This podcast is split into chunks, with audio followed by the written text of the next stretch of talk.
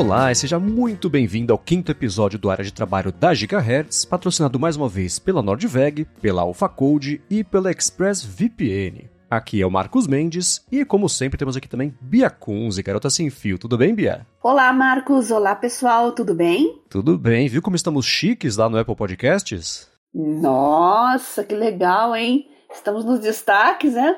Que coisa! Pois é, foi uma surpresa muito bacana. Eu não sei se o pessoal da Apple. Bom, eles estão atentos, afinal, é, colocaram a gente lá, mas ainda assim, quem, quem estiver escutando, muito obrigado por terem escolhido a gente para aparecer, inclusive do lado da Mulher da Casa Abandonada, né? Que tá fazendo o maior sucesso. Estamos ali Uhum. em boa companhia ali em cima no- nos banners. Obrigado. E, claro, também a todo mundo que escuta aqui o podcast e tem deixado avaliação, recomendação, que são essas coisas que fazem a diferença para eles poderem saber do lado de lá quem escolher para dar um pouco mais de destaque. Então, muito obrigado para todo mundo envolvido ah, em fazer a gente chegar lá. Obrigada pelo prestígio, Apple. Lembrando que a gente está no quinto episódio agora e a gente já está tendo um feedback muito legal, é muito satisfatório mesmo tudo isso. Então agradeço a nossa audiência também por prestigiar o área de trabalho. Isso, e podem continuar mandando feedback, sugestão, o tipo de coisa que sempre ajuda.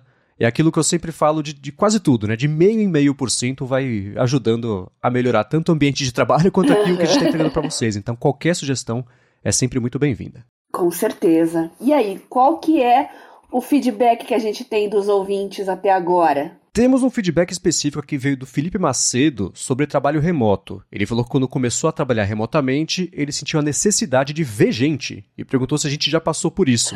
Ele falou que depois de um tempo começou até a trabalhar em cafés de vez em quando para resolver essa necessidade. Olha, eu acho que o meu problema maior durante a pandemia, estudando, trabalhando, tudo no remoto, era ver gente. Lembrando que eu não sou uma profissional somente de tecnologia, né? Eu sou da área da saúde, eu também dava aula, palestra. Então eu sou de uma área que o contato humano é importante. Então isso pesou demais e eu tô com o Felipe nessa. Foi o que me deixou aqui para baixo também, deprimida. E eu notei uma diferença gigante a partir do momento que eu comecei aos poucos a sair mais. Parece que foi esvanecendo, sabe? Só que tem uma outra coisa engraçada também. Eu, eu- quando começou o remoto, conciliando tudo, né, no, no online, eu senti uma exaustão mental também muito grande que eu não sentia antes. Eu falei, caramba, como é que pode, né? é, A gente, a gente deveria estar com o corpo mais Uhum. descansado, mas não é bem assim. O cansaço também, é, o cansaço físico que a gente sente também vem da mente sobrecarregada, Sim. né? Então agora a gente tá no. Eu, pelo menos, estou no presencial de novo, então estou cansada física e mentalmente também agora, porque eu desacostumei a pegar trânsito. Olha, parece que eu tendo, tendo que aprender tudo Uhum. de novo. Não sei se vocês têm essa mesma impressão. É, eu tive. Eu, eu acho que no começo todo mundo foi bem menos produtivo no começo do trabalho remoto e pandemia. Primeiro, porque estávamos numa pandemia, né? Um pedaço da cabeça estava preocupado com isso. Além das preocupações de pagar boleto e entregar o que tem que entregar de trabalho, né? Então. Não, e a gente achava que ia ser pouco tempo também. Sim, eu tinha certeza que ia. Dois meses, três meses, no máximo. Pois é. né? Nossa. Mas é, eu vi até uma pesquisa, eu procurando por uma pesquisa, que eu vou falar daqui a pouquinho, que a Microsoft fez sobre ambientes de trabalho agradáveis e produtivos. Eu achei uma outra que ela fez no finalzinho de 2020 sobre como o trabalho remoto era ruim porque caía a produtividade. Eu pensando, claro, ninguém tinha ideia do que estava fazendo, né? É. Tirando quem já trabalhava remotamente, a gente comentou na semana passada como só 10%, por exemplo, dos brasileiros tiveram a oportunidade de trabalhar remotamente, e isso parecia ser bem mais quando a- a Sim. gente estava, inclusive, mergulhado em trabalho remoto, né? Mas ainda assim, teve um período grande de adaptação de todo mundo para achar um jeito de voltar a ser produtivo e, e- e cuidar da vida e do trabalho ao mesmo tempo, né? Que acho que foi o desafio de todo mundo. Exatamente. E a gente vai falar um pouco de saúde também nesse episódio. Eu queria até contextualizar vocês aqui que quando começou a pandemia, eu tenho uma doença autoimune, eu tenho uma doença chamada artrite psoriásica, tá? E quando começou a pandemia, eu estava num processo de troca de medicamento, eu já não vinha muito bem. É, não estava mais respondendo ao tratamento. Aí, ãh, eu parei de tomar o meu remédio que é imunossupressor quando começou a pandemia, conversei com o meu médico, por quê? Bom, não é muito legal você tomar imunossupressor com um Aham. vírus novo à solta, né? E eu achei que ia durar realmente dois, três meses. E passou o tempo. Eu só poderia novamente digamos assim, retomar o tratamento, né? Porque é bem burocrático também, uh, quando eu tivesse vacinada. E a minha doença voltou, claro, durou muito mais que isso. No final de 2020 eu comecei a sentir muitas dores, uh, a coisa foi progredindo no começo de 2021 até eu ficar sem andar. Eu tinha Nossa. dores horríveis, eu vivia à base de analgésicos muito fortes. Quando eu tomei a primeira dose eu já não estava bem. A segunda dose eu fui de muletas tomar, para vocês terem uma ideia. E pouco tempo depois eu estava de cama, eu estava sem andar. E, mas já estava esperando ter os anticorpos para começar o processo novamente para tomar o remédio. É um remédio injetável, um medicamento biológico, tem um monte de restrições, uh, precisa fazer uma série de exames, né? Era começar do zero depois de tanto tempo. E foi terrível. E para piorar, eu tive a Covid. Logo depois da segunda dose, eu, minha Covid foi bem sinistra. Mas eu vou falar disso depois, não vou entrar nos detalhes aqui agora. A gente tem um monte de feedback aqui ainda para falar, né? Tem uh, trabalho misto, uh, o pessoal quer falar do Tex uhum. Expander também, sim, sim, né, Marcos? não é patrocinador, mas a gente falar sobre ele. Quer dizer, ele é, mas não nessa semana, mas vamos falar sobre ele mesmo assim, porque usamos a sim. ferramenta mesmo assim. uhum. assim. Mas antes de voltar a falar sobre isso, eu quero dizer só que bom que pelo menos parece parece estar tá melhor, né, para você as coisas. É, sim, sim, eu retomei o tratamento no final do ano passado e fiz fisioterapia. Uhum Ainda estou passando por um processo de, de, de adaptação, mas já estou andando, não tenho mais dores, né? Felizmente já passou o pior. Então vamos lá, eu é, falando sobre. Eu pesquisei mais sobre esse negócio de por que, que não só as pessoas sentem a vontade de, de ver outras pessoas é, por causa do trabalho remoto, né? Que todo mundo ficou mais isolado, mas eu encontrei uma matéria interessante falando sobre por que, que trabalhar a partir de cafeterias ajuda na produtividade. Né? E é uma coisa que eu, eu acho curioso ver alguns dos motivos e como tem muita coisa que a fiação do meu cérebro é exatamente oposta. Né? Eu já falei sobre como eu prefiro sempre uma rotina 100% definida, decidida, linha de produção uhum. para fazer. Eu rendo na, na, é, no tempo que eu me ocuparia resolvendo como é que eu faço para render. Né? Então, não, eu deixo tudo bem operacionalizado e só deixo o, o momento do trabalho para trabalho. Né? Então, é... Puxa, somos dois, hein? é bem parecido nesse sentido. É, eu tenho, eu, eu acho que quando, especialmente trabalhando em agência, que essencialmente é trabalho colaborativo, você tem no mínimo que trabalhar com uma outra pessoa, que um redator e outro e a outra pessoa diretora de arte. É, isso, claro, se for na, na a pessoa está trabalhando na criação. Mas eu no dia a dia, eu sempre, eu acho que são perfis, claro, mas eu sempre prefiro assumir mais responsabilidades e resolvê-las do que ficar dividindo a responsabilidade e sempre na dependência, não que outra pessoa seja incompetente, mas é, é, é a afiação né, do, do, cérebro da pessoa pode ser diferente da minha e aí a gente perde tempo se ajeitando. Né? Quando me colocaram em trabalhos que eram mais gerenciais e menos mão na massa, foi um pesadelo para mim e para as pessoas, porque, é, de novo, são perfis, mas eu prefiro fazer ao invés de delegar e depois checar se a pessoa fez, e às vezes precisar explicar de novo ou fazer do jeito diferente. Então eu sentia que o tempo que eu. Eu vou colocar entre aspas aqui para não parecer escroto, mas que o tempo que, que eu perdia fazendo isso, eu sentia que eu podia sentar, uhum. fazer, resolver, pronto, entregar e bola para frente, né? Então, os períodos que eu passei fazendo trabalho gerencial foram bem ruins porque não é o meu perfil, não é meu talento, eu gosto de mão na massa, né?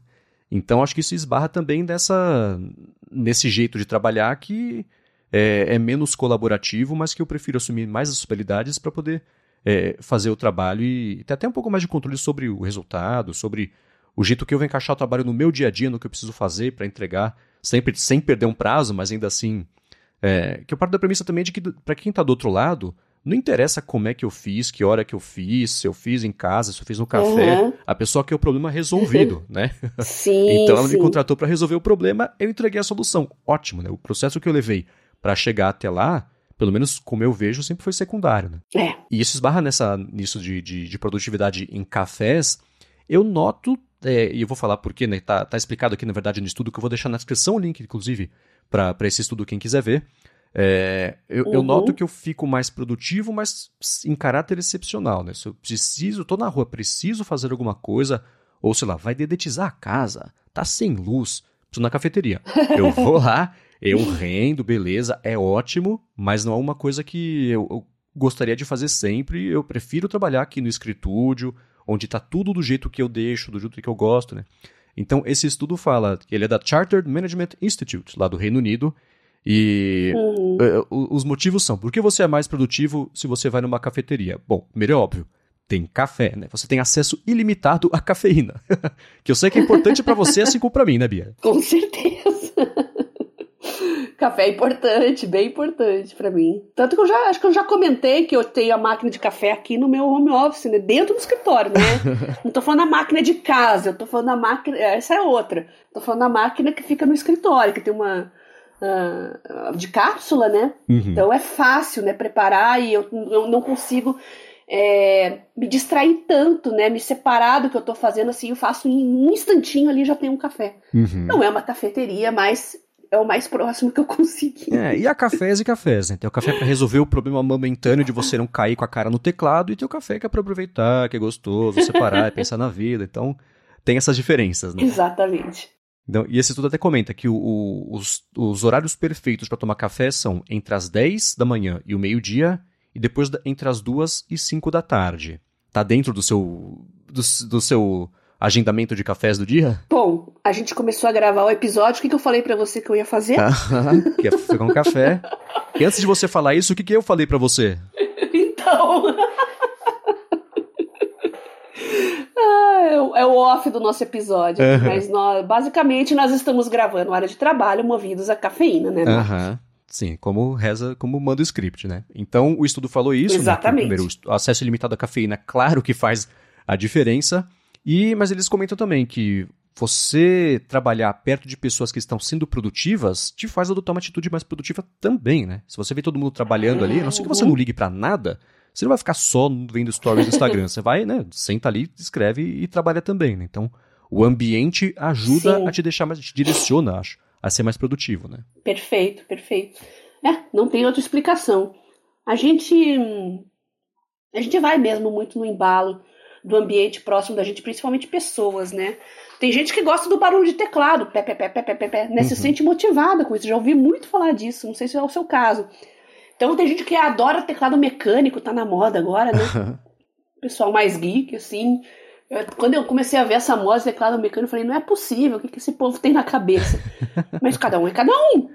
É. Eu sou a base de café, tem gente que gosta do som das teclas do, do teclado mecânico. Uhum. Tudo bem, faça o que for melhor para você que faça você se sentir bem e mais produtivo. É, né? Existe, inclusive, no YouTube, e deve ter também em Apple Music, Spotify, faixas ou uma hora de barulho de teclado, que é só clac, clac, clac, clac, clac, fica ali pra pessoa colocar no ouvido e, e, se sentir mais produtiva. Exato. Mas eu sou do time do, do teclado mecânico, eu acho mais... É, é, é, mais... Eu me sinto mais produtivo digitando num tecladão que barulhento e clac, que fica fazendo aquilo ali. Então os teclados que não são mecânicos, os da maioria de notebooks hoje em dia, é, é, dá menos prazer digitar. Não sei definir de um jeito menos besta do que esse, mas, mas a sensação é essa. Uhum. Eu já prefiro teclados mais quietinhos. é bom que não incomoda quem está do lado. Né?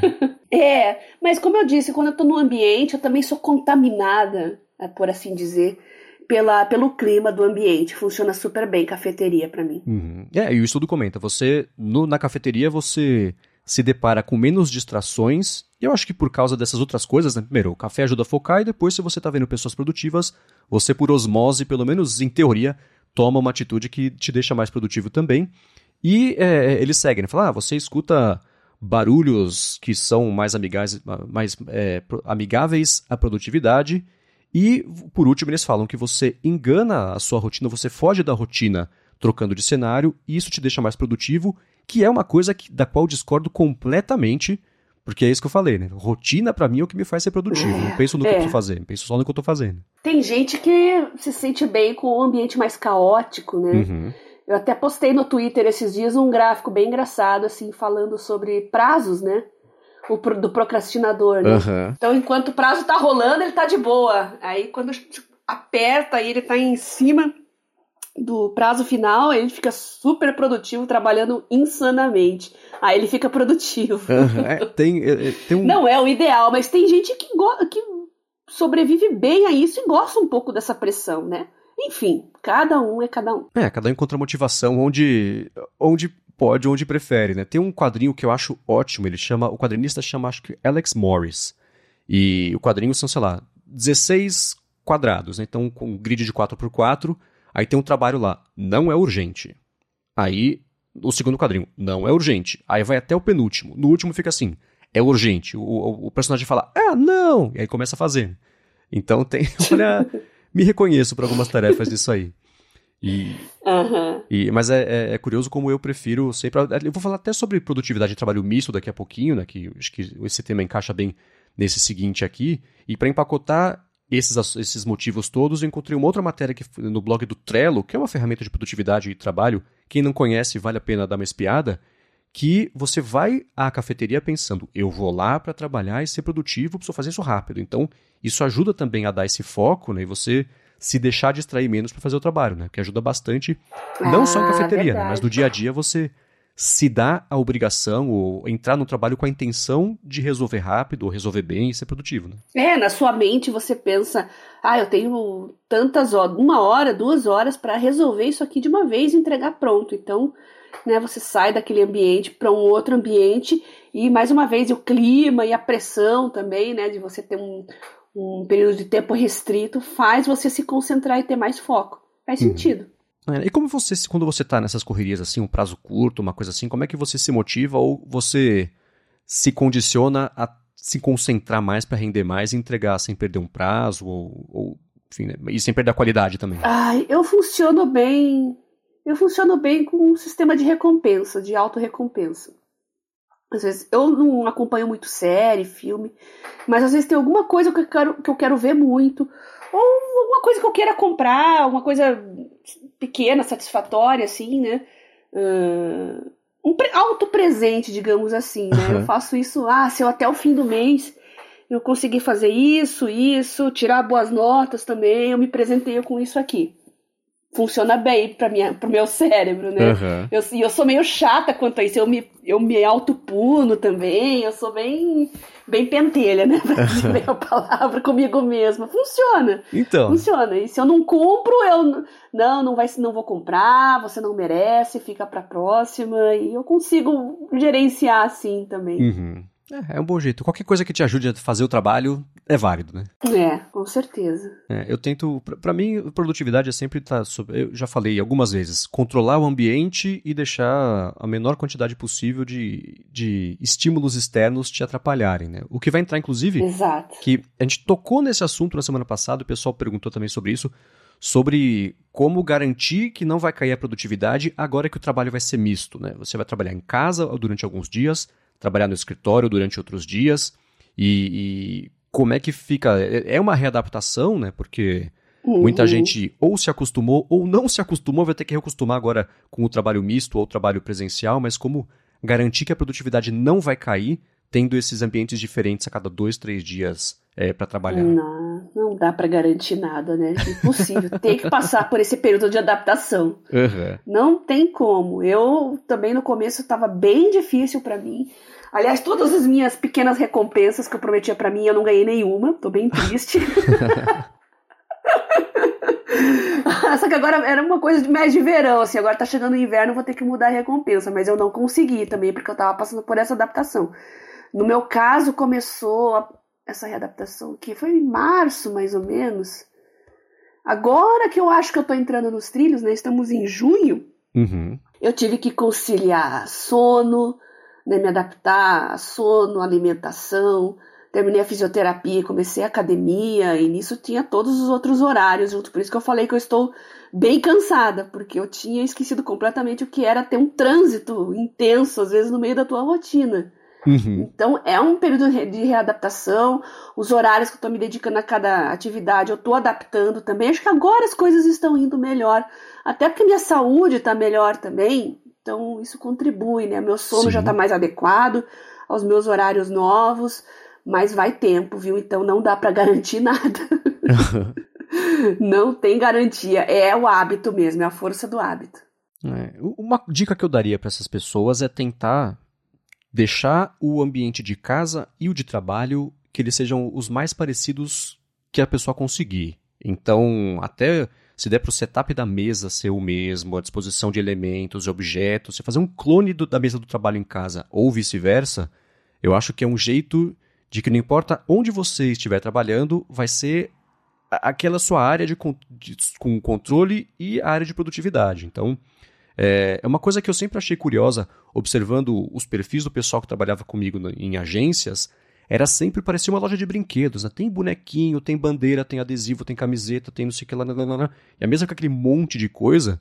E eu, se eu puder, eu prefiro trabalhar virado para parede, sem nada, nem, nem. Tudo bem que aqui eu, eu estúdio, eu tenho painéis acústicos, né? Mas é, teoricamente sem nada na parede, com a menor quantidade possível de objetos na mesa, porque são, são pequenas coisinhas que podem distrair. Então, eu acho que deixar a mesa de casa e do trabalho iguais, seja um clone, um cenário igualzinho um no outro, vai te ajudar a não ter que reconfigurar a sua cabeça para como é que onde você está. Não interessa onde você está. O objetivo é o trabalho. Né? Então pode funcionar tentar deixar essas coisas coladas. Ou você acha que não? Que a, a, troca de ambiente pode estimular também a ser produtivo? Puxa, eu acho que vai de pessoa para pessoa, né? Eu não sei te dizer. Às vezes eu preciso sair um pouco daquele ambiente amarradinho, assim. Eu preciso um pouco de, de ares novos. Então, mas também depende do estilo de trabalho de cada um, né? Você tá mais em escritório, um trabalho mais gerencial, então eu presumo que tenha mais metas assim restritas. No meu caso não é bem assim, tem, tem coisas mais práticas, tem pessoas, tem terceiros envolvidos. Uhum. Não sei dizer, não sei, eu acho que vai, vai depender da pessoa mesmo. O que eu ia comentar que eu achei do estudo da Microsoft, eles estão, agora que está voltando o trabalho misto e tudo mais, eles estão tentando achar formas, primeiro, entender como é que está o estado de espírito dos funcionários e depois como melhorar se precisar, ajustar até é, as métricas de, do que, que é progresso no trabalho. E eles divulgaram um estudo que eles fizeram internamente, que eles até vão usar uma outra métrica. Eles falaram que eles mediam engajamento, né, a qualidade do trabalho e a felicidade do funcionário. É o quão engajada a pessoa está com o trabalho mas que não, eles querem. Eles falaram que a métrica agora vai ser se a pessoa está thriving, que é tipo. É, é, a tradução literal é prosperando, mas eles falaram que é se sentir energizado, empoderado para fazer um trabalho que seja significativo. E nas métricas que eles coletaram para poder chegar à conclusão e, e, e dar um número ali para cada funcionário, eles identificaram que as pessoas que se sentem mais. É, é que fizeram um trabalho produtivo, que estão thriving de acordo com eles, são as que estão trabalhando 5 horas a menos por semana. Então aí tem o um elemento de você, se você tem menos horas disponíveis para fazer, você se concentra e faz mais do que. Tudo bem que quando a demanda é gigante, a pessoa tem que fazer hora extra, é, é, é uma fatalidade, né? Mas acontece. Mas ainda assim, sim, trabalham 5 horas a menos, passam 5 horas a menos por dia com trabalho, ou 5 horas a menos em média, com trabalhos colaborativos, então é o tal do foco sozinho e, e resolver, e tem. Olha que absurdo, 17 pessoas a menos na, na, na rede interna de trabalho. O que, o absurdo que eu digo é assim, pensar, se eu pensar que eu tenho 17 pessoas na rede de trabalho, eu não consigo trabalhar, né? Sempre alguém pedindo alguma coisa, né? Então, quanto menos Sim. pessoas é, envolvidas ali no dia a dia do, do, funcionário, mais ele consegue se concentrar, perde menos, perde não, né? Mas assim, passa menos tempo é, com trabalhos colaborativos ou até no, em trabalho mesmo sozinho e consegue fazer mais rápido as coisas, né? Então, vou deixar aqui na descrição do episódio Sim. esse levantamento que eles fizeram para quem quiser procurar mais dados mas é quem tá. O óbvio é, quem tá mais feliz é quem trabalha menos, mas ainda assim sem perder uhum. a produtividade ou a entrega, né? Porque senão não tem emprego, né? É, eu acho que a, a, gente não deve se cobrar muito, digo esse recado para os nossos ouvintes aqui também. Não se cobre muito nesses detalhes, ainda mais agora após a pandemia. Não foi só o isolamento, o estilo de trabalho que arruinou o nosso psicológico, né? Eu, no início de 2021, como eu falei, eu comecei a ter problemas de saúde, mas o que realmente me fez piorar foi quando eu comecei a perder amigos, morrerem, né? Felizmente não perdi nenhum familiar próximo. Então, mas quando amigos próximos começaram aí, teve um período de um mês de um casal muito amigo, muito próximo, que ficava todo dia ali acordando de manhã já nervosa, querendo notícias sobre eles na UTI.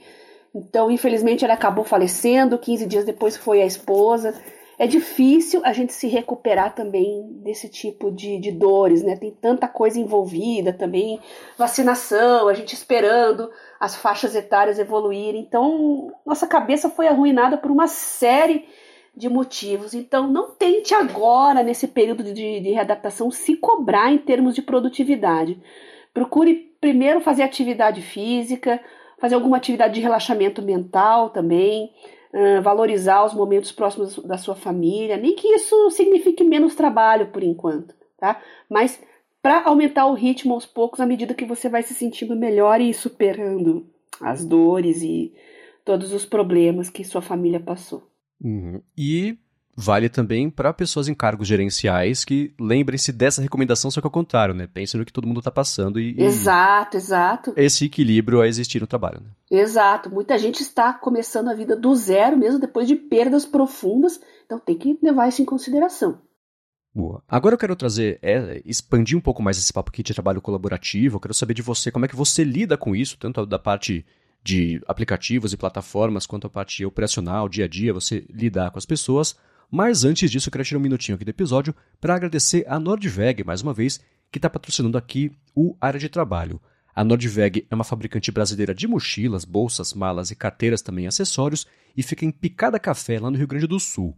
Eu tenho há muito tempo uma bolsa para notebooks deles que eu levo meu MacBook Pro lá e para cá, eu levo acessório, eu levo carregador e power bank, o Kindle e cabo e tudo mais. Tem bastante espaço, muitos compartimentos lá para ficar tudo acomodado do jeito seguro e, e, bem acomodadinho, bonitinho. E ela tem um acabamento impecável, até hoje não descosturou nada. O zíper tá tão perfeito quanto estava quando ele chegou. E se eu tivesse passado por algum problema tanto nessa bolsa, quanto eu ganhei de presente também da minha namorada uma bolsa de viagem, uma necessaire também, que também super úteis, tudo cheio de compartimento, super bacana, eu poderia ter me valido da garantia vitalícia que eles dão para as bolsas, para as malas também e mochilas, ou então também teria conseguido trocar de graça com eles, né, por 30 dias, fazer uma troca ali de um, de um produto, além também da, das compras eles oferecerem frete grátis para todo o Brasil para compras acima de 500 reais. A Nordveg tem uma variedade enorme de acabamentos, de opções de design e de acabamentos também dos produtos que eles oferecem, o que inclui também a parte do forro, lá, a parte de dentro. Eles lançaram recentemente uma carteira que é compatível com os AirTags da Apple, os acessadores pequenininhos lá. Lançaram um sleeve para Kindle também, ficou bem bonito. Tem um case que eles lançaram agora para você levar seu vinho para lá e para cá no inverno. E tudo isso, além de ser útil para você, é uma excelente oportunidade também de você aproveitar para poder comprar de Dia dos Pais, por exemplo, que está chegando. Então, fica aí a dica. Então, você está querendo uma bolsa ou uma mala, mochila, carteira também de qualidade, feita com responsabilidade ambiental, que vai durar bastante também, faz o seguinte: acessa o site nordveg.com, eu vou soletrar N-O-R-D-W-E-G.com e quando você for fechar sua compra, usa o cupom ADTRABALHO. Escreve tudo junto, ADTRABALHO com esse cupom, você ganha 10% de desconto na sua compra e entra também até o finalzinho desse mês para compras até 31 de julho no sorteio do Kit Workplace, que tem um deskpad de couro bem bonitão de 70 por 40 centímetros, um porta-objetos de couro também e um organizador, um porta-cabos também de couro. Essa promoção vale para todo mundo que comprar com esse cupom ADTRABALHO até 31 de julho, além, claro, dos seus 10% de desconto também para comprar uma coisa para você ou de Dia dos Pais. Então acessa lá, nordveg.com e cupom ADTRABALHO. Muitíssimo obrigado aqui mais uma vez a Nordveg pelo patrocínio do Área de Trabalho e ao apoio também a toda Gigahertz. Nordveg, muito obrigada por patrocinar o nosso trabalho, prestigiar o que a gente faz aqui e pensando bem, bolsa, mochila foi uma coisa que ficou um pouco encostado durante a pandemia, né? Mas agora tá todo mundo voltando a usar. Inclusive, muita gente comprando roupas novas também, uma coisa que ficou aí quase dois anos sem fazer. É bom lembrar que a Norveg tem mochilas super estilosas, bolsas super estilosas, que independente da área em que você trabalha, vai combinar super bem. Você pode ter um estilo mais despojado, ou então trabalhar de terno, maneira mais formal, ou então de branco, como eu, às vezes, na área da saúde. Não importa. Sempre vai ter um modelo combinando com o seu estilo. Então, obrigada aí a Nordveg e vamos em frente. Vamos lá, Bia. A pergunta macro é: como que você lida com projetos colaborativos? Eu quero começar primeiro com as ferramentas que você usa, que eu sei que você provavelmente vai ter uma ferramenta para cada um dos projetos ou de grupos de trabalho, e depois a gente fala sobre como, como né, não é nem treinar as pessoas, mas ainda assim como ir ajudando cada grupo a todo mundo ser mais produtivo dentro da estrutura que você prefere ou que você define quando você tem oportunidade. Mas e aí, plataformas primeiro. Bom, plataformas colaborativas, acho que eu já falei isso, mas vou repetir que eu estou bem presa ao Office da Microsoft agora. Então é muito Excel, é muito Word, é muito PowerPoint. E apesar de todo mundo conhecer há zilhões de anos a suite Office, tem gente que ainda não se adaptou muito bem às possibilidades de você compartilhar documentos, inserir anotações que outras pessoas possam ver dentro dos documentos, uh, múltiplas pessoas editar simultaneamente os documentos, né? E dá para você sair um pouco desse ambiente de WhatsApp, né? Que às vezes é até um pouco restritivo. Não vou xingar o WhatsApp aqui outra vez, já tá todo mundo cansado. Eu achei que a gente fosse passar ileso esse episódio. Não, não, vou poupar, vou poupar os nossos ouvintes dessa vez. Mas você pode usar um ambiente ali colaborativo dentro da própria suíte que vai agilizar muito o trabalho, né? Você não sai do navegador em que você está, você não precisa deixar a tela para pegar outro dispositivo, os links você vai abrindo ali automaticamente, caso precise complementar ou pesquisar alguma coisa extra. Então, eu estou bem feliz com o Office 365, né? Então, como eu falei, a suite com os três principais softwares, né? E mais o OneDrive, que eu gosto muito. E deixa eu ver quem mais que tem aqui. Vamos ver se eu falei tudo: Word, Excel, PowerPoint, OneDrive, claro. E, claro, o Teams também. Não tem como, como sair disso. Ah, e o OneNote, que eu estou usando bastante uhum. para estudar. Então, eu estou bem nesse, nesse ambiente. O OneNote, pelo que eu sei, eu nunca usei, mas o meu irmão ele usou, eu acho, e me mostrou. Ele, ele é bem flexível para fazer você anexar arquivos ou fazer anotações que podem ser à mão ou, ou digitadas mesmo? Isso. Ou não? Tô confundindo. Por isso que eu adoro. Uhum, exatamente. E eu digito bastante, já falei também do meu estilo de. Aqui vai mais para estudos, né? Eu, eu tô muito nesse nesse estilo assim de digitar para coisas que saem da minha mente e escrever para coisas que precisam entrar na minha mente. Então o OneNote concilia tudo isso super bem. Acho que de todos os que nós temos aí hoje, Evernote, Notion, é o que melhor concilia isso, viu? É, é curioso, eu comecei a usar para trabalho colaborativo mais recentemente só as plataformas, essa plataforma o Office, o Microsoft 365, por causa da agência onde eu estou trabalhando. E lá eles estão 100% dentro de Microsoft. A Microsoft Teams para a galera se comunicar e organizar, e marcar reunião e fazer as reuniões, né? Inclusive com clientes, geralmente manda o link do Teams. Eles entram na nossa plataforma para a gente poder fazer a reunião. E também toda a parte, né? Outlook e, e, e claro, a própria Suite Office para fazer, produzir texto, planilha, apresentação e tudo mais. Apresentação não, apresentação o pessoal faz geralmente no Keynote, porque do da Apple que deixou com um acabamento um pouco mais bacana do que do PowerPoint, apesar do PowerPoint dos últimos anos ter corrido um pouco atrás aí do, da estase que eles ficaram por quase uma uhum. década, né? É, e eu, eu tenho, o que eu tendo a fazer é compartimentalizar as plataformas de colaboração dependendo do projeto, até para não misturar muito as coisas. Então, com o Guilherme Rambo, que é o cofundador aqui da Gigahertz, apresentou o Lamundo também aqui na rede, é, a gente usa para fazer para administração de contatos com os patrocinadores, a gente está usando o Notes, da, da, de anotações mesmo, notas ali do macOS e do iOS, que é, tem a parte de colaboração, também a, o Pages, Numbers, para a gente poder produzir textos e tudo mais, mas a comunicação mesmo, que a gente está separando comunicação da empresa da comunicação pessoal. A comunicação pessoal segue no iMessage que a gente sempre é, usou, mas para a parte da empresa, assuntos que têm a ver com o trabalho, a gente está usando o Telegram, porque aí uma, conversa, uma coisa uma coisa, outra coisa outra coisa. Né? Uma conversa fica ali no Telegram e a outra conversa fica ali no iMessage e fica até mais fácil de achar no Telegram as, as pesquisas, que a pesquisa do iMessage é. É, é, é, ela tá, tá melhorando ainda, tem espaço para melhorar. Né? Uhum. Então, essa é uma boa dica também, né? Você direcionar até as conversas em plataformas diferentes para deixar mais compartimentalizado mesmo? Ou não? É uma coisa que não faz diferença para você? Você usa busca e tudo beleza? Faz. Não, não, para mim faz diferença. Eu acho que até comentei que eu tenho dois Telegrams agora. Eu tive que criar uma segunda conta porque tanto no ambiente para trabalho como para estudos eu tenho micro projetos assim às vezes de dois três meses e com poucas pessoas então eu tenho no, eu acho que eu até comentei eu tenho 16 grupos para vocês terem uma ideia Nossa. de mensagem instantânea no momento alguns no WhatsApp outros no Telegram e eu separei eu tenho dois Telegrams justamente para separar os grupos acadêmicos, os de trabalho, que tava uma bagunça terrível. Uhum. Mais recentemente, olha só, logo depois que eu criei essa segunda conta acadêmica, o Telegram implementou a possibilidade de criar pastas.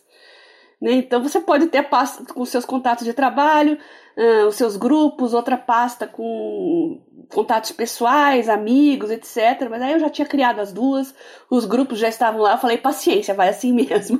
Mas melhorou muito, viu, Marcos? Parece que tinham coisas que escapavam às vezes de mim, eu ficava até meio chateado comigo mesmo. Falei, meu Deus, como é que eu deixei passar isso, né? Mas agora, assim, com as coisas separadas, é, são coisas muito diferentes, né? É, meu trabalho é a parte de, de, jornalismo, de comunicação, e os estudos são biotecnologia, biomedicina, então são coisas bem distintas. E separar os e-mails, separar a mensageira instantânea, separar os offices, assim, tem ajudado muito, assim, a me manter o foco quando eu tenho que estudar, quando eu tenho que trabalhar e não misturar as coisas. Uhum. Então, essa, essa é a minha principal estratégia. É, isso vale até, eu acho, essa separação até para o trabalho quando é, você tem autonomia de fazer o trabalho do começo ao fim. Pelo menos para mim é assim que funciona. Que eu, os trabalhos da agência, por exemplo, eu faço todos no Word, porque tem a parte colaborativa, mas assim, é, é, quando eu abro o Word, é um jeito de sinalizar para o meu cérebro, agora é foco e trabalho da agência. Quando eu vou fazer textos sozinho, seja textos para mim, para conversar ou, ou, ou, aqui dos patrocínios, ou coisas que. O texto que eu escrevo semanalmente para o iFeed.pt, que é um site sobre Apple de Portugal, aí eu uso o Ulisses, que foi para onde eu migrei depois que eu saí do Evernote. Quer dizer, depois do Evernote eu usei o Drafts por um tempo, e aí eu passei uhum. a usar o Ulisses, que é aquilo da interface encaixar no cérebro. Né? Para mim foi ótimo que a tela cheia dele é uma tela que eu deixo no modo escuro, então é uma tela preta com o cursorzinho piscando e só, sem distração, sem número, sem botão, sem ferramenta, sem nada, é uma maravilha. Então. Legal. Os textos que não têm a ver com o trabalho da agência, eu centralizo no Ulisses, que tem também pasta. Eles mais recentemente começaram a aceitar inserção de imagem direto lá, não só fazer link referência à imagem externa. Tem um suporte bacana Markdown também. Então ele, ele funciona bem para mim. Então acho que compartimentalizar o trabalho até em diferentes aplicativos te ajuda a ter mais foco, você não tem que. É, te direciona a fazer aquele trabalho específico, né? Sem pensar nos outros, sem esbarrar muito entre os diferentes mundos aí, para quem tem mais um tipo de trabalho. Né? Perfeito, perfeito. Boa estratégia. É, tela escura, eu não sei se a gente já comentou aqui anteriormente, mas faz muita diferença para quem passa na frente de tela muito tempo, hein? Uhum. Quem não aderiu ainda deveria aderir. É, é, engraçado como hoje eu vejo alguém mexendo no Instagram, por exemplo, na rua, assim, tá, a pessoa tá com o Instagram no modo claro, parece que, tá, que abriu errado, né? Pra é. mim a regra é ele ser o modo escuro e os aplicativos todos, quanto mais eu tiver no modo escuro, melhor. Uhum. Então é, é é, é, é, curioso ver isso aí. Ah, e, uma, e um complemento só. As pautas aqui das gravações todas, que pelo menos dos podcasts que eu faço aqui na Gigahertz, são todas no Google Docs. Que não misturava nem as do trabalho do, do, do da Microsoft e nem as minhas pessoais aqui do Ulisses, que não tem uma colaboração remota, mas eu deixo aqui tudo no, no, Docs, que foi o jeito mais universal de poder compartilhar, independente do ecossistema que a pessoa estiver, para poder abrir. Também Sim. tem a parte colaborativa, caso seja necessário mais de uma pessoa fazer anotação, inserir texto e tudo mais. E eu não sei, tem funcionado? Eu não sei, eu acho que sim.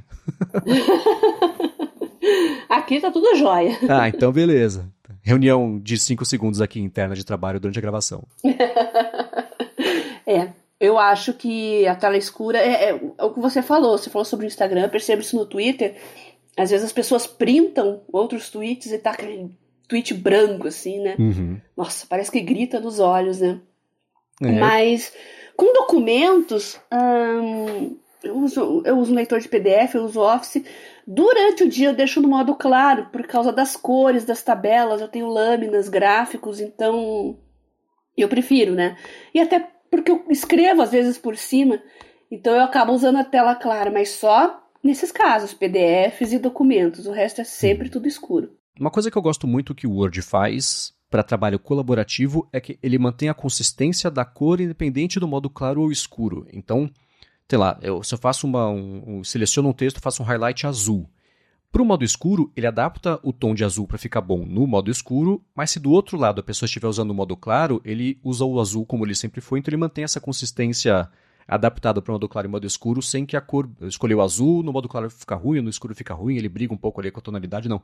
Então acho essa atenção à adaptação da interface só para preferência do usuário, sem esbarrar na experiência de outras pessoas, eu acho que é bem útil porque eu não sei você, mas eu os meus documentos de, de, de colaborativos são todos rabiscados com cor, que eu tento ao máximo sinalizar. É que é um trabalho bem específico, né? Então, que é título, descrição, texto legal, quando é algum documento que tem a ver com, com, com coisas médicas. Então, é, é tudo muito. Eu sinalizo muito por cor, que é o jeito que eu consigo achar de, diferenciar o máximo e a pessoa bater o olho e já saber como é que vai ser aquele documento ela visualizar para poder botar no, no, Photoshop, enfim, fazer a arte daquilo. Uhum. É, eu também, mas eu tô rindo aqui porque desenvolvedor gosta de, muito de usar tela escura. Por isso que eles adaptaram rapidinho aí o sistema da Microsoft e tá super inteligente nesse sentido. é pensando neles mesmos em primeiro lugar. É, né? São os recursos egoístas. Não, mas são egoístas, mas tá funcionando super bem para muita gente. Eu uhum. gosto bastante. E isso coloca eles aí num passo à frente diante da concorrência, né? Não dá para negar. É. É, o forte da Microsoft, depois que o Steve Ballmer saiu, que o, a menina dos olhos dele era o Windows, ele deixou passar um monte de, de, de bondes aí de oportunidades, depois que o Nadella assumiu uhum. o comando, ele sacou. Ele vinha do Azure, né? Então ele sabia que é, trabalho colaborativo. O perfil do Nadella é diferente mesmo. Totalmente. Uhum. eu arrisco dizer que salvou a Microsoft. Legal. Mas vamos lá, agora sobre. A gente falou sobre os aplicativos e plataformas diferentes para lidar com isso, mas para lidar com as pessoas no dia a dia. Cada um tem o seu perfil e, no mundo ideal, todo mundo cede um pouquinho e acomoda um pouquinho a preferência do outro para todo mundo render meio no mesmo nível ali, sem muitas concessões e adaptações. Como é que você lida com as pessoas? No dia a dia de trabalho colaborativo? É, eu costumo brincar que aqui em casa não tem democracia, é monarquia absolutista, e sou eu que mando. Mas no ambiente de trabalho não é assim. A gente precisa conciliar alguns projetos, eu, eu que toco, outros não são, como eu falei, eu tenho um monte de grupo aqui, microgrupos com prazo de duração pequeno e depois vão surgindo outros não é fácil. Então a gente fica muito nesse ambiente de mensagem instantânea, mas a, a minha estratégia agora, Marcos, é educar as pessoas para ferramentas inteligentes e eu estou tendo uhum. uma boa resposta quanto a isso. Às vezes a gente pensa que não, a pessoa tem o estilo próprio dela de trabalhar, mas quando você dá o exemplo, e eu, isso está funcionando muito comigo, as pessoas eu rendendo de uma maneira mais rápida, mais eficiente, as pessoas ficam curiosas, mas o que é isso aqui? Como é que você fez isso? Que tela é essa? Que aplicativo é esse? Então acaba gerando uma curiosidade, digamos assim, e a gente acaba é, é, influenciando pelo exemplo. Então isso é uma coisa que eu percebi desde que a gente voltou no presencial, né? A gente começou a adaptar algumas coisas que a gente usava no online e as pessoas começam a perguntar mais: ah, o que é isso? O que é aquilo? Como é que você fez isso? Então, acho que ao invés de você instaurar uma monarquia absolutista no seu trabalho, você pode inspirar pelo exemplo.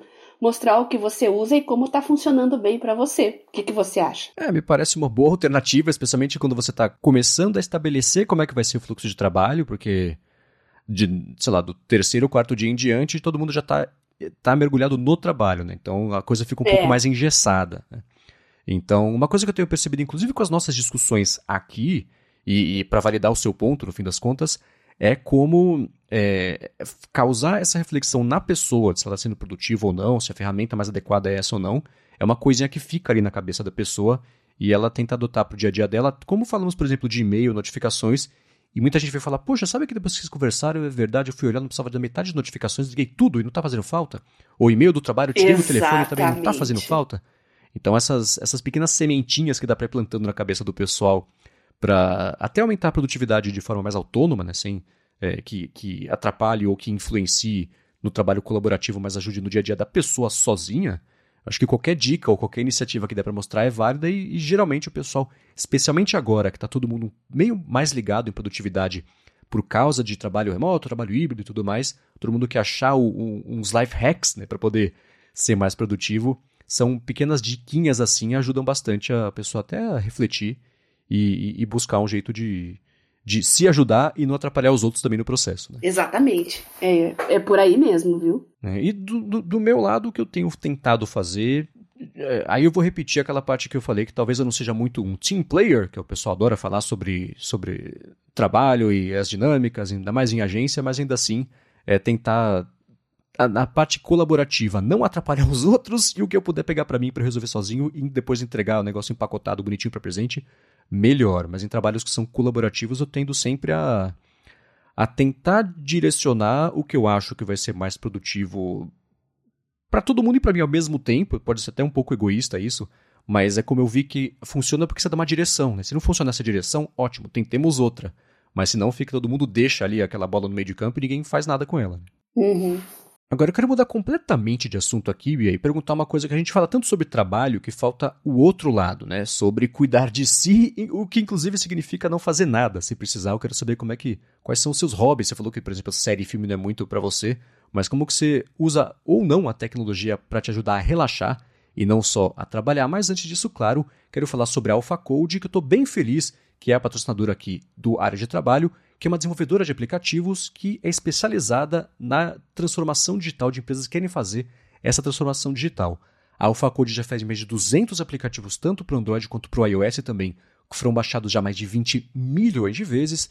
E você que tem faz tempo em um projeto que você quer tirar do papel, ou trabalha numa empresa, tem um produto, tem um trabalho que precisa fazer um aplicativo ou melhorar o aplicativo que você já tem, você pode fazer o seguinte: vai no site alphacode.com.br, vou soletrar também a l p h a c o d e.com.br, bate o papo com eles, explica, cara, a sua necessidade e você vai ganhar um desconto, ó, que bacana, para fazer o aplicativo só por ser um ouvinte aqui do podcast. Então, mais uma vez, para fazer seu aplicativo com uma empresa na qual eu confio, e não só eu, muitos ouvintes do meu antigo podcast Loop Matinal que contrataram a AlphaCode para fazer aplicativos já falaram para mim que estão satisfeitíssimos com o trabalho que eles fizeram.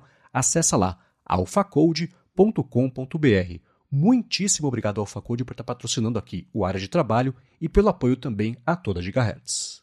Obrigada, AlphaCode, por prestigiar o nosso trabalho. É sempre muito importante a gente falar de aplicativos. A gente está falando aqui o tempo todo dando dicas e é sempre bom lembrar que o que a gente recomenda aqui no podcast é o que a gente realmente usa, gosta e valoriza, né, Marcos? Exatamente. Quem sabe o que está fazendo sempre ajuda todo mundo a ser mais produtivo, né? É. Então vamos lá. Você, a gente fala tanto sobre trabalho, então vamos inverter aqui o assunto e falar sobre como que você encaixa a sua saúde mental e os seus hobbies no dia a dia quando que você decide, não, por hoje chega, por hoje tá bom, deixa eu cuidar de mim. E você já falou do começo do episódio que cuidar de mim significa uma coisa muito mais ampla do que acho que para a maioria das pessoas, né? Mas como é que você lida com essas é. duas coisas? Ah, bom, o sistema, eu não tenho um horário assim travado, né, para fazer as coisas, mas o negócio da recompensa funciona bem. Eu tenho X coisas para fazer naquele dia e se eu conseguir cumprir até o horário que eu quero, que não vai entrar a noite adentro, eu me dou uma pequena recompensa. Às vezes é assistir um filme, uh, mas é muito, eu sou muito movida à música, sabe, Marcos? E eu sou geração X. eu não sou tanto assim das playlists e não sou, não ouço só música uh, fazendo outras atividades. Às vezes eu gosto de sentar, relaxar, colocar um disco. Olha só que coisa mais mais antiquada, né? Mais antiga. Ah, hoje eu estou com vontade de ouvir, sei lá, Led Zeppelin 4. Eu, eu quero ouvir aquele álbum, eu quero ouvir na sequência, eu quero ouvir Black Dog, rock and roll, etc, etc, tudo na sequência. Então eu coloco um fone bom, relaxo, deito, uh, tomo um chá, alguma coisa junto. Isso ajuda bastante também. Uma época eu fazia um pouco de meditação, é algo que eu quero voltar a fazer também. E tão logo a saúde permita fazer dança, fazer aulas de dança. Eu estava com os movimentos bem limitados é, ainda meu equilíbrio ainda não está muito bom, não estou 100% ainda, embora eu já ande, caminhe bastante. Estou é, tentando melhorar agora a minha flexibilidade, minha agilidade. Eu não lembro se eu já comentei isso, mas eu não estou dirigindo no momento também. Inclusive, eu não, não estou apta para dirigir porque eu não tenho força. É, você falou que o Detran não quis deixar. É, eu não tenho força ainda suficiente no braço esquerdo. Eu tenho algumas dificuldades assim para me ajoelhar, agachar. Então, é uma coisa que eu quero me, me recuperar.